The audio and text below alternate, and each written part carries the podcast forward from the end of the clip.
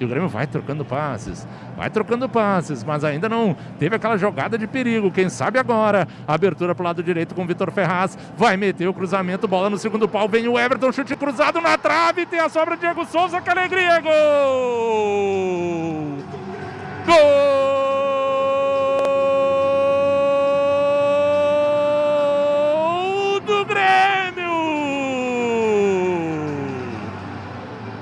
Gol de centroavante, Diego Souza, o tanque tricolor. Bem posicionado na área, pegou o rebote depois do chute do Everton. Meteu de perna direita para o fundo do gol do Caxias. Grêmio logo cedo com Diego Souza aos 14 minutos. Faz alegria do planeta tricolor, Márcio Neves! E a bola já poderia ter entrado na conclusão do Everton. Que cruzamento do Ferraz da direita no segundo pau. O Everton pegou de voleio de canhota.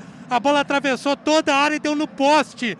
No rebote como centroavante, goleador do campeonato, Diego Souza dominou, girou e mandou para as redes. O Grêmio com nove dedos na taça, rumo ao Trigaúcho, Faturi.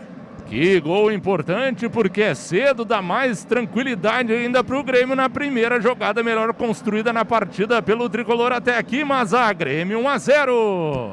De fato, Rodrigo, o Grêmio trabalhou bem essa bola, a bola chegou em condições para o Vitor Ferraz do lado direito, fez um excelente cruzamento e, como o Márcio disse, ela já poderia ter entrado na conclusão do Everton, mas bateu na trave, voltou e pegou para quem? Para o artilheiro, né? O goleador. Está sempre no lugar certo na hora certa. 1 a 0 o Grêmio. O Diego Souza, artilheiro do campeonato, agora com nove gols no Campeonato Gaúcho, será o artilheiro sim desta competição.